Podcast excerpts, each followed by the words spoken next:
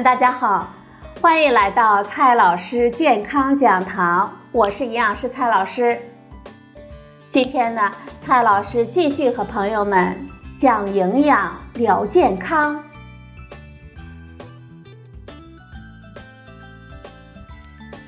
今天我们聊的话题是：晚上不吃饭减肥，怎么样才能不伤身体呢？不吃晚饭减肥。几乎是最广泛应用的一种减肥方法了。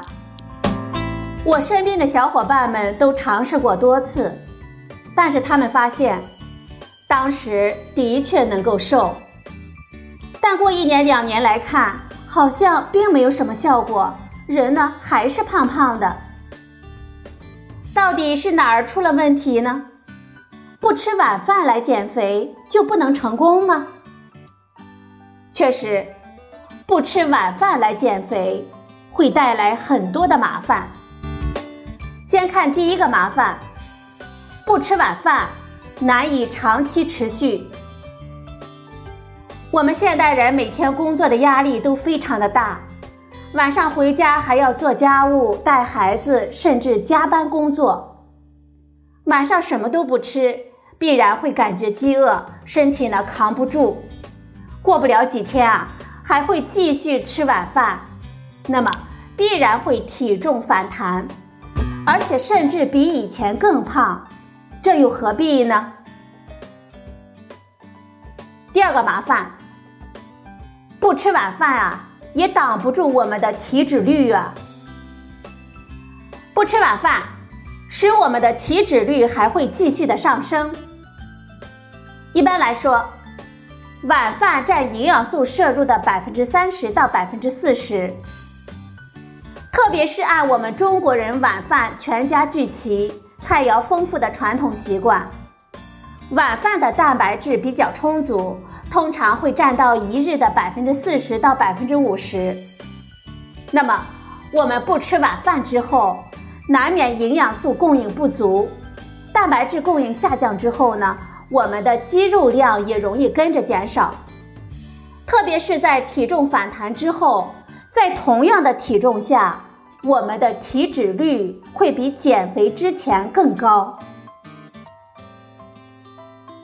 第三个麻烦，不吃晚饭影响我们的心情，降低我们的生活质量。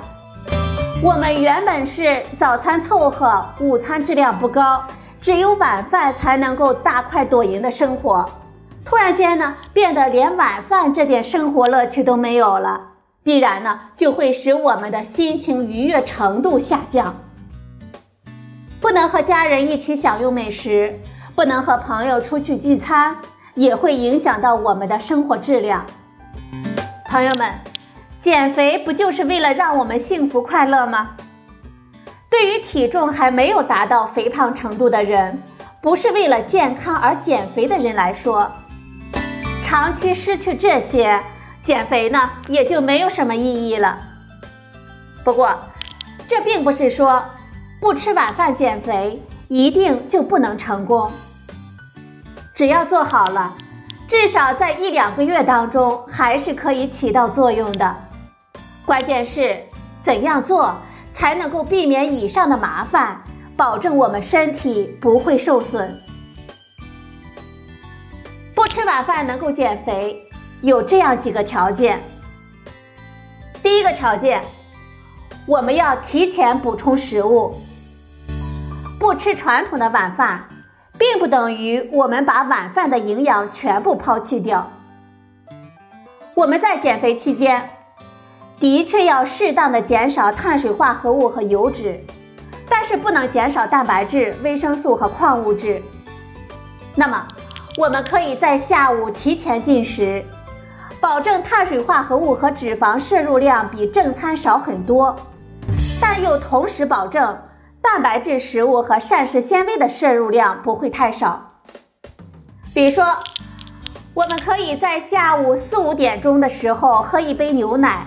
或者喝杯酸奶，吃个鸡蛋，或者是吃一小把的坚果，喝一小碗的杂粮糊糊，或者是速冲的燕麦粥，加一点水果干，这样就能够保证有十几克的蛋白质的供应量了。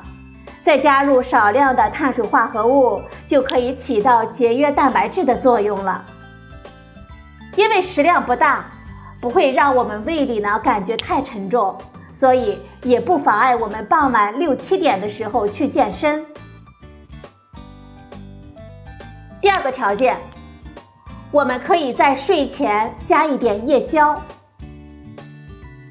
为了避免睡觉的时候感觉饥饿，影响我们睡眠。我们可以在睡前一个小时吃一点清淡又有营养的食物，但是我们今天所说的夜宵，可不是烤串加啤酒，不是泡方便面，也不是饼干、点心、薯片、小蛋糕之类的高热量的食物。其实呢，还有不少的食物方便而健康呢，比如说牛奶、不太稠的杂粮豆浆、莲子汤等等。如果是感觉白天蔬菜水果总量不够，或者呢没有吃水果，那么我们可以在晚上八九点钟的时候吃一盘蔬菜沙拉，吃点水果，或者喝一大杯的果蔬浆。否则，早上我们不吃蔬菜，晚上也不吃，这一天的总量没法凑够啊。对于傍晚健身减脂的人群来说，下午和夜里两次进食，替代晚餐的做法是非常合适的。只要我们记得健身之后需要补充蛋白质，一杯牛奶或者是豆浆是必不可少的，再加上点清爽的蔬果就最好了。第三个条件，早点上床睡觉啊，朋友们。我们在省略晚饭之后。晚上再熬夜到很晚，必然会感觉饥饿，而且身体呢会更加的疲乏。所以，不好好吃晚饭的朋友们，九点十点就上床睡觉吧。早睡呢就能够早起，早上六点起床，好好做一餐皇帝一样的豪华早餐，像以前的晚餐一样，可以保证我们一天的饮食质量。最后呢。我们还有一个忠告：如果我们哪一天有事情，晚上呢吃了一顿丰盛的晚餐，朋友们千万不要因此责怪自己，更不要此后乱吃，这很容易让我们前面的努力都毁于一旦呢。不如告诉我们自己，只要给自己放一天假而已嘛，后面继续努力就好了。当然。我们最希望大家的还是日常养成良好的生活习惯，不用省略某一餐，只需要吃好三餐，再增加锻炼，我们就能够得到棒棒的身体和健康的好身材。好了，朋友们，今天的节目呢就到这里，谢谢您的收听，我们明天再会。